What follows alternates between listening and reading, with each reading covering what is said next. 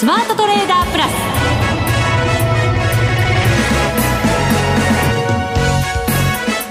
全国のリスナーの皆さんこんにちは内田まさですここからの時間はザ・スマートトレーダープラスをお送りしていきますまずはこの方にご登場いただきましょう。国際テクニカルアナリスト福永博之さんです。こんにちは。よろしくお願いします。よろしくお願いいたします。はい。マーケット、日経平均は19,251円87銭、はい、心配する場面もありましたけれども、ええ、戻ってきましたね。そうですね。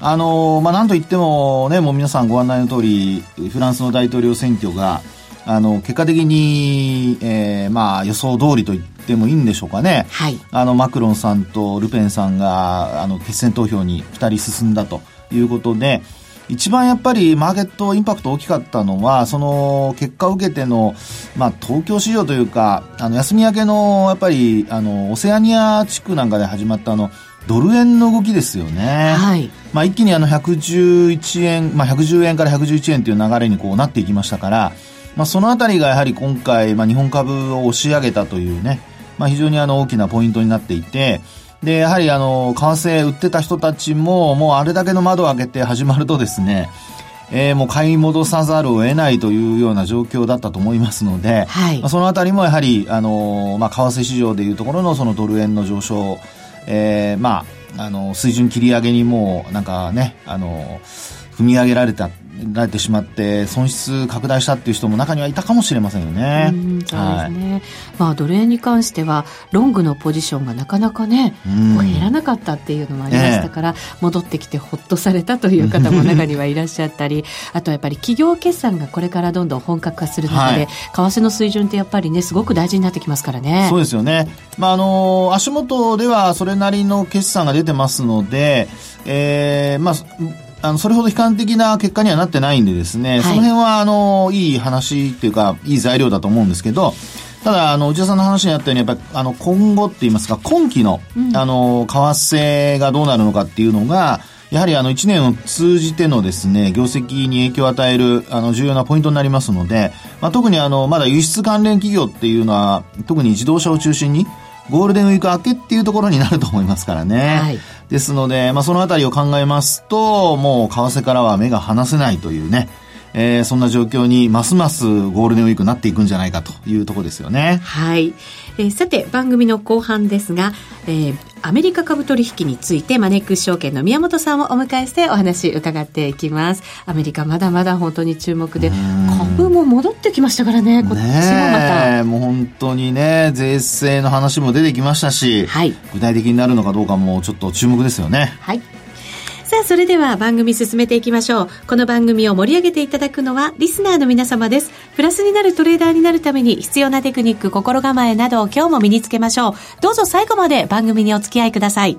この番組はマネックス証券の提供でお送りします。スマートトレーダー計画、よーい、ドン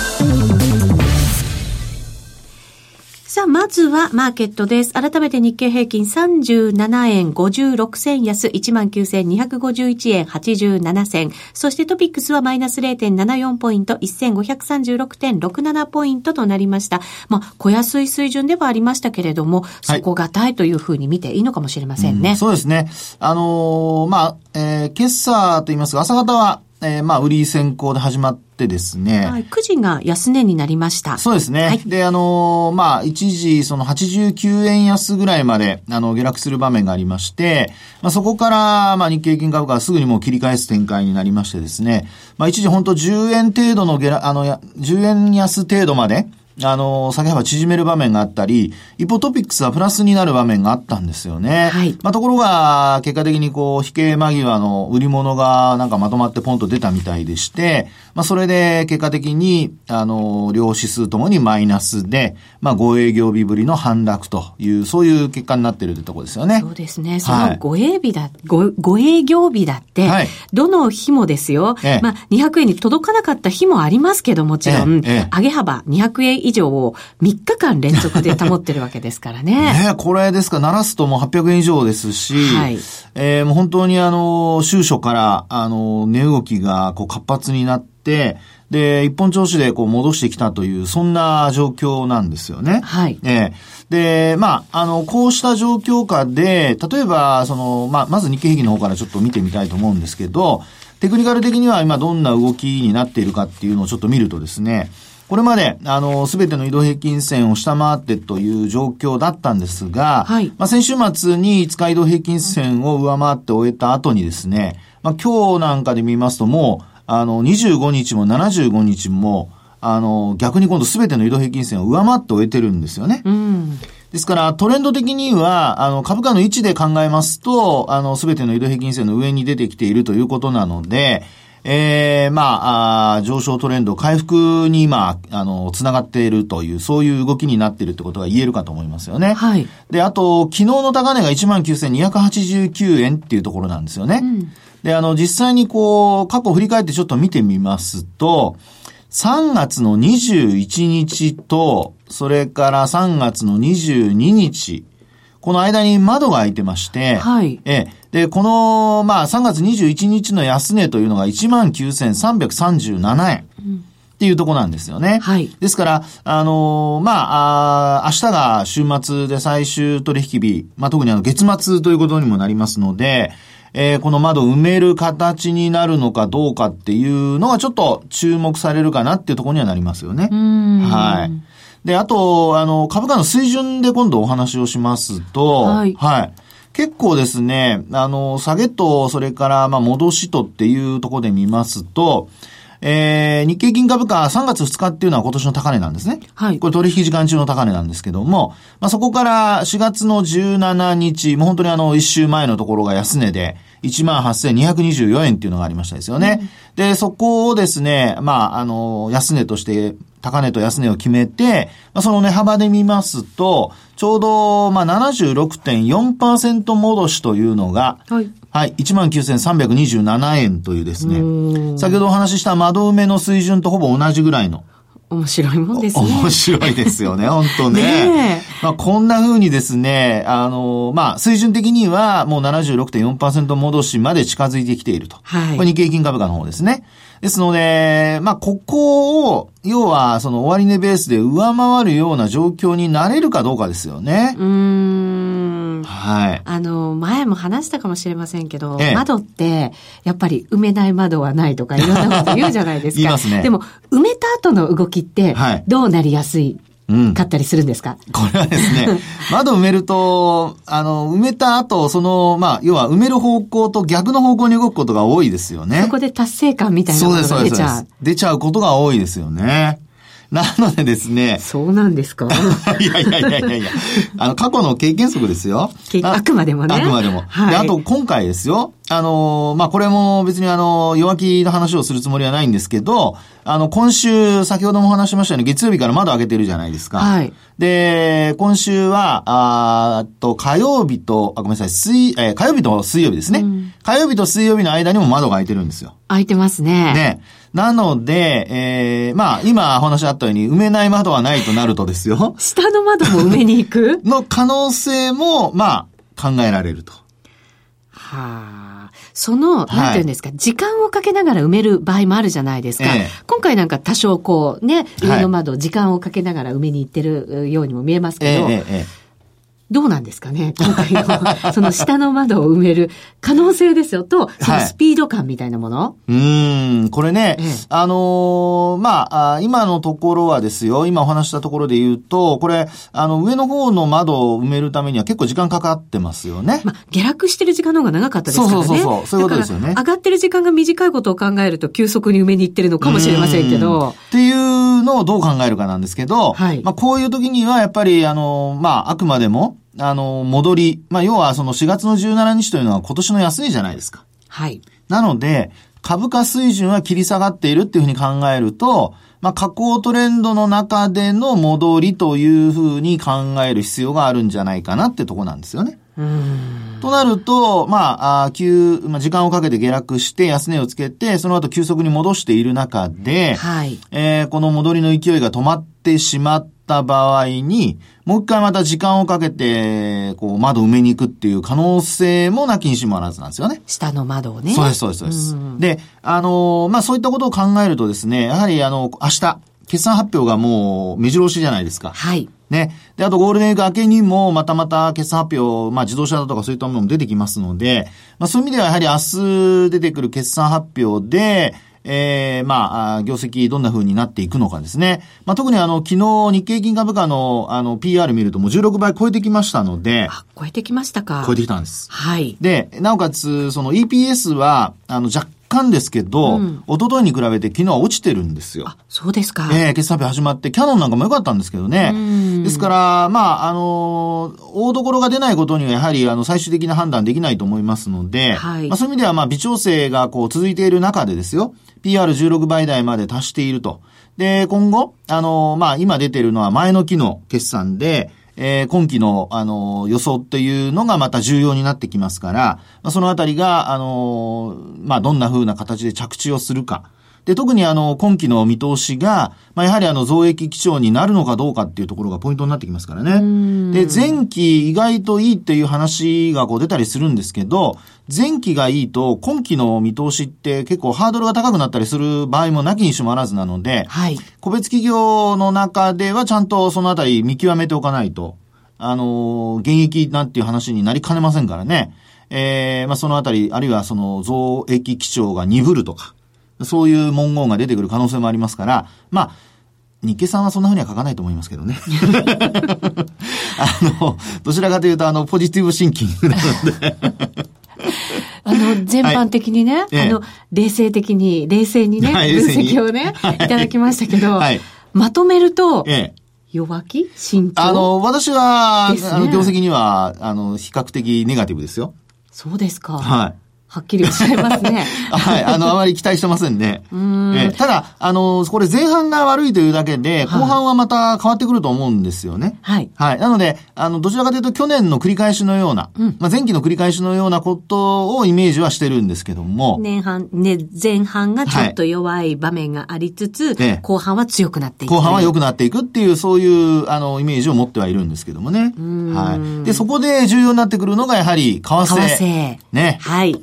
で、為替もですね、これもちょっとあの皆さんに、まあ、あの、まずテクニカル的な水準のお話からしておきたいんですが、はい、あの、まあ、直近で見るとですね、3月の10日、うん、これが115円台なんですよね。はい。もうですから1ヶ月、まあ2ヶ月半か2ヶ月ぐらい前ですかね。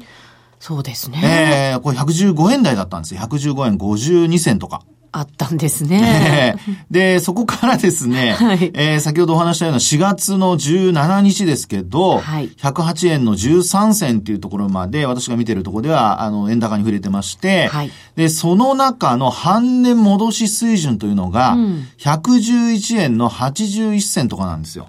ほなので、昨日、はい。えー、まあトランプさんがお話ししていた、あの、減税の話ですね。はい。ムニューシーさんが、あの、こう具体的にこう話をしました。うん、ただ、中身についての実現性というところで言うと、まだちょっとこう、まあ揉めるのではないかという見方もあってですね、はい、あの、ドル円だけ見ると一手こいになっちゃってるんですよね。うん、で、ただ今日はそうした中でまたちょっと戻してきているということなので、まあドル円に関してはやはりこの半値戻し水準、うん、それからあともう一つは3月の31日ですね。3月の31日、はい。はい。ここ112円の10銭台、18銭とかっていうのが私の手元で見ている端末だとあるんですけど、はい。えー、これを超えて、えー、今度は61.8%戻しに当たる112円の、まあ、69銭であるとか。まあ、こういったところまで、あのー、まあ、水準切り上げていけるかどうかですね。そうですね。はい。今のどうですか？この、まあ一応戻りを試しているような動きですけれど、そ,、ね、そこになんかこう、そこまで戻っていけるような力強さみたいなものってあるんですか、はい、今のところですね、えー、これあの、勢いを教えてくれるモメンタムっていうテクニカル仕様があるんですけど、はい、これ見ると実は横ばいなんですよね。あの、ゼロラインっていうのがあの基準なんですよね。はい、上昇と下落のあの判断の分かれ目になるんです。勢いの判断の分かれ目になるんですが、ゼロよりも上なんですけど、ちょっと、まあ、緩やかな上向きって感じでしょうかね。微妙？うーん。微妙なところになってますかね。ですので、このまま下向きに転じるっていうのは、ちょっと、あの、警戒が必要になってくるので。どっちにも行ってもおかしくないような位置どころにあるってことですよね。そうですね。で、私、あの、もう一つ、平滑移動平均線っていうのの移動平均線を見てるんですね。はい。平滑移動平均線。これあの75日っていうのを見てるんですけど、あの単純移動平均だとどうしてもちょっと遅くなってしまうので、うん、まあそれであの移動平均線を見てるんですが、はい、75日線のところで昨日ちょうどやっぱり押し返されてるんですよね。あええ。ー、で、ちなみにですね、その平滑移動平均線75日というのが、え111円の57銭ぐらいですかね。なので、まあ、56銭とか7銭というところなので、このあたりが、まあ、あの、目先は壁になろうかなと。はい。ですので、これを超えるような状況になってくれると、えー、まあ、来週決算発表についてもちょっと、まあ、支えになったりすることが考えられるのではないかってとこですね。そうですね。はい、そうすると株式市場にもちょっと明るさがね、はい、さらに出てきてもおかしくないと。来週この番組お休みですから皆様。あ、そうですね。ご注意いただきたいと思います。そうですね。ゴールデンウィークなんか円高になりやすいとかね、そうそうそういう傾向ってあったりしますしね。そうですよね。はい。ちょっと注意ですね。はい。以上、スマートトレーダー計画用意ドンでした。日本株投資をお楽しみの皆様。今、新大統領が誕生し、注目のアメリカへ投資してみませんか？米国株に興味はあるけど、英語だし、知らない企業も多いし、なんだか難しそうだなと思っている方。実はそうではありません。米国株は1株から購入可能。株価は100ドル以下の銘柄が多く、1万円もあれば、あなたもアメリカ企業の株主に。少額から投資でき、始めやすいのが米国株の特徴なんです。多くの企業では配当は3ヶ月ごとに支払われ、配当金をもらえる楽しみがたくさん。最近は日本でもサービス展開しているアメリカ企業が増えており、日本人にも身近になったことで、米国株投資を始める方が増えています。マネックス証券の米国株取引サービスはお得がたくさん。手数料は業界最安水準。特定口座にも対応。取扱銘柄数はオンライン業界最多の3000銘柄超。さらにさらに、米国株を初めてお取引されるお客様には、最初の20日間限定で、取引手数料を最大3万円までキャッシュバック。米国株なら、マネックス証券。今すぐ、マネックス証券、米国株で検索。当社が扱う商品などには、価格変動などにより元本損失、元本超過損が生じる恐れがあります。投資にあたっては、契約締結前交付書面などを必ずお読みください。マネックス証券株式会社、金融商品取引業者、関東財務局長金賞第165号。ザ・スマートトレーダープラス。今週のハイライト。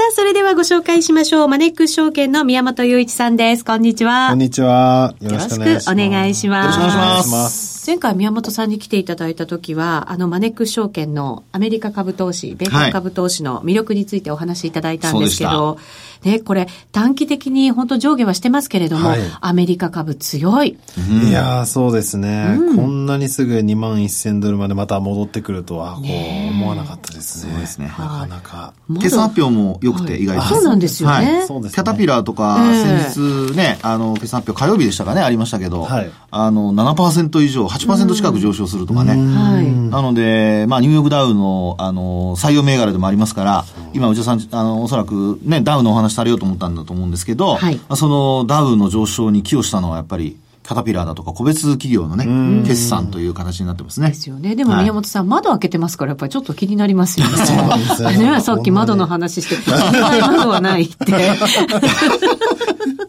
あのね、本当そういう意味じゃ窓が、あの、二つ開いているので、うん、で、昨日はちょっと上髭陰線で終わってるんですよね。ですから、出尽くし的な動きにならなければいいなっていう、まあそういう、ちょっとね、あの、まあ、あの、なんていうんでしょうかね。あの、懸念はちょっとああ若干ですけどありますけどね。国民性出て、う窓は埋めないとかないですか？いやいやいやいや、内田さん。アメリカ人の人はなんか、ハイテンションがいつまでも続いてると思ってません。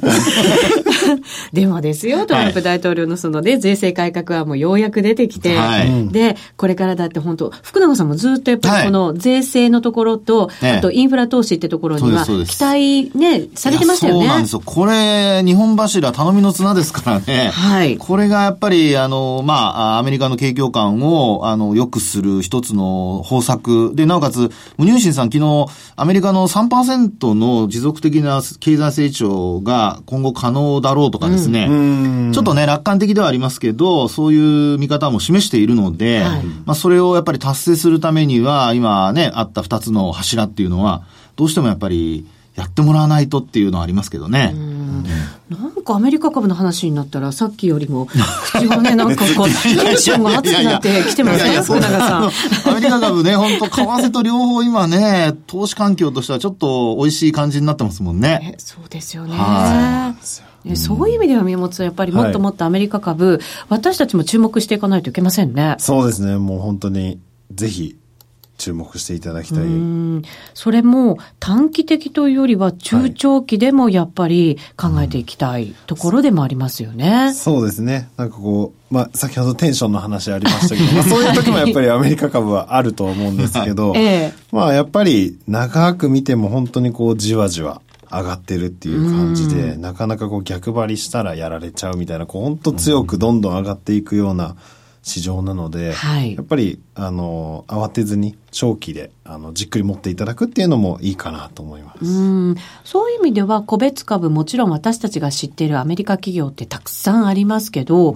でももっともっとなんて言うんだろう幅広く取り込んでいくという意味合いでは、ETF を考えるっていうのもまた一つ手ですよね。そうですね。アメリカは、やっぱりまあ ETF も先進国というか、やっぱりアメリカから来たものですし、はいなのでもう本当に、まあ、発展していて、いろんなことが先に日本よりも進んでいるので、すごい面白いと思いますね。出来高なんかもね、日本とは比べ物にならないぐらいの、ちょっと慌てて感じましたそんな私が興奮しなくてもいいですよね。そうですよ。あの、まだ持ってるわけじゃないですからね。まああまりにも前のめりになりすぎてもうなんか持った気分になってますね。持ってなんかすごく儲かってる感出てましたね、今。持ってないんですけどね。残念ながら。ね、でもあの、投資家の皆さんが投資をしていく上で、やっぱり大きなポイントになるのが出来高ってすごくね。そうですよね。はい、あ大きいポイントの。流動性っていうのはね、あの、ええやっぱりこう、換金性にもつながりますしね。はいでそれとあと、やっぱり銘柄選びの必要がないっていうのが ETF はなんといってもやっぱり一番魅力的ですよ。そうなんですよね。だって知ってる企業もちろんあるけど知らない企業も山ほどあるわけですからね。そういう意味では ETF、やっぱりうまく活用してほしいなと思うんですけど、うん日本の ETF とアメリカの ETF 比べると、どんな違いがあるんですか？そうですね。やっぱり数、まあ上場している数も全然違いますし、なんかあとまあ2000超えてるとかって話ですよね、アメリカって。うん日本が200とかでした200ぐらいすごいですよね。ね。10倍まあ、それだけ厚みがある市場だってことですね。そういうことですよね。個人でもね、やっぱり結構皆さん活発にトレードされてるっていう話ですからね。そうですよねうん。各社のこう作ってるところの競争もすごい働いていて、投資、まあ投資信託でいう信託報酬ですかね。はいそういうこう投資コストも ETF の場合、本当にアメリカの ETF はこうどんどん下げ、まあみんな下げざるを得ないというか、競争で下げていあるからってうん安くなってますし、はい。あとはなんかこう変わり、変わった ETF 出さないとこう特徴出せないなっていうのでこう変わった ETF を出してみたりだとか、え。で結構そうですね。幅広に、バラエティに富んで銘柄もありますえー。え、例えば、どんな ETF っていうのがあるんですか、そうですね。なんかこう変わったもので言うと、はい。なんかこうサイバーセキュリティうん。の関連企業だけに投資してる ETF で、なんか名前もかっこよくてハックっていう、HACK という ETF とか、なんかかっこいいな、そう。なんです意外と日本の、えっと、FFRI とかも、あの、採採用というか投資されてるような ETF なんですけども、はい。そういうものがあったり、あの、ビリオネア、バフェットお。さんとか、レイ・ダリオさんとか、そういう方々のポートフォリオをこう四半期に一回見ていって、真似しちゃう ETF とかですね、IBLN とかですね、そういうのがあったりするので、まあ、もちろん王道でこう、世界、なんか全世界に投資できる VT っていう ETF とか、うん、それも本当に、あの、もう投資の王道みたいな ETF もあるんまも、はい、変わり種もあるという。競争が激しいってやっぱり羨ましいことばっかりですね。確かにね。まあ、やっぱりあの投資家からしますとね、どうしてもやっぱりこう、まあ黙ってても運用してもらうわけですけど、管理してもらったりとかいうことで、はいあの、やっぱりコストかかりますからね。そうなんですよね。そこがね、やはりあの、海外の ETF っていうのはその競争があるがために、はい、そういったところをこう、低く抑えようっていうね、それも競争が働いてるっていうところはいいですよね。うん、ですね。宮本さん来てこの ETF の話してますけど、これもちろんマネックスさんで買えるっていうことになるわけですよね。もちろんです。もちろん。買えるものでよりすぐって。えー、結構投資できるんですかマネックス証券さんでもアメリカの ETF。はい、そうですね。あの、240本、50本ぐらいもう取引いただけますので。日本の ETF の数より多いじゃないですか。あそうすごいですね。あらららららら。しかも面白いものもたくさんあるっていうね。ね面白いものたくさんあります。すごいな。まあ、まだ日本でこう取引はできないんですけれども、はい、まあ、さっきのその変わり種をどんどん出していくっていうところで言うと、例えば最近だとこうミレニアル世代が使うサービスに投資してる ETF とかですね、うん、そういうのはあのアメリカの本土ではあって、まあ、今後もしかしたら日本でも取引できるようになるかもしれないんですけども、はい、なんかそういうテーマみたいなものもあるので、すごい面白いなっていうところ、ね、やっぱ新しいのがこう結構こう向こうで作られますよねそういう意味では。そうですね、うんで、それなんかの中で、まあ、マネックさんの方で取り扱いができれば、はい、まあ、日本でもその、まあ、流行じゃないですけど、いろんなニュース見て、うん、で、それで、それに合った ETF なんかがありますとね、そうですね。ミレニアル世代なんてまさに今、あの、いろいろ消費のブームになりそうだとかっていろいろ言われてるところですからね、そういうのが取り扱いできると面白いですよね。そうですね。関連した銘柄どれかなと思わなくても、もうミレニアルっていう ETF 買っちゃえば、もう投資できちゃう。確かにそうですよね。関連って言われるものの中でも、個別見てると、こっちは動いてるのに自分が持ってるの動かないよみたいな、そういうのもあるじゃないですか、ばらつきがね。確かにね。こう指加えて見てるみたいな時も 多くて、でもこれさえ持っとけば、やっぱり全部を取り込めるっていうことになるわけですもんね。そうですよね。ある意味分散も効くし、うん、あとナスダックなんていうのは史上最高値更新してますからね。これの ETF なんていうのもまさにもう選択肢としてはね、うん、あの、おしめを買うなんていうふうに考えてる人にとっては、まあいい選択肢になるんじゃないですかね。そうですね。わかりやすいですしね。はい。え、マネックス証券さんではすごくコストをぐーっと抑えて投資できるって聞いたんですけど。はい。そうなんですよ。はい、ありがとうございます。あの、2月にですね。2月に、はい。まさにもう、コストを抑えるっていう、その名もゼロ ETF という、ゼロを始めまして。ゼロってことはゼロなんですよね。ゼロなんです。手数料がゼロってことなんですね。手数料がはい、ゼロ。えー、まあ、すごいです、ね、大丈夫ですか？これはもうちょっと未来のために頑張って。未来のために。やっぱり活性化していくね。そうですね。責任もね、先んじてやってますから。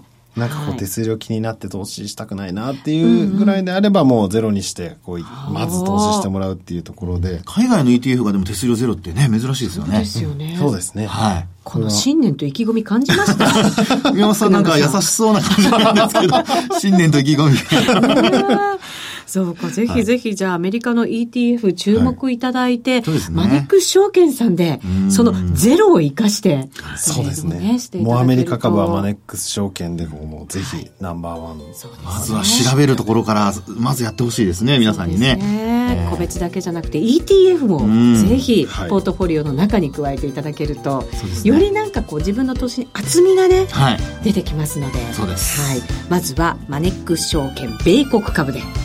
検索をしていただちょっとハモりそうで今ちょっと微妙でした。ずれちゃいずれちゃいましたね。はい、今日は宮本雄一さんにお越しいただきました。ありがとうございました。ありがとうございました。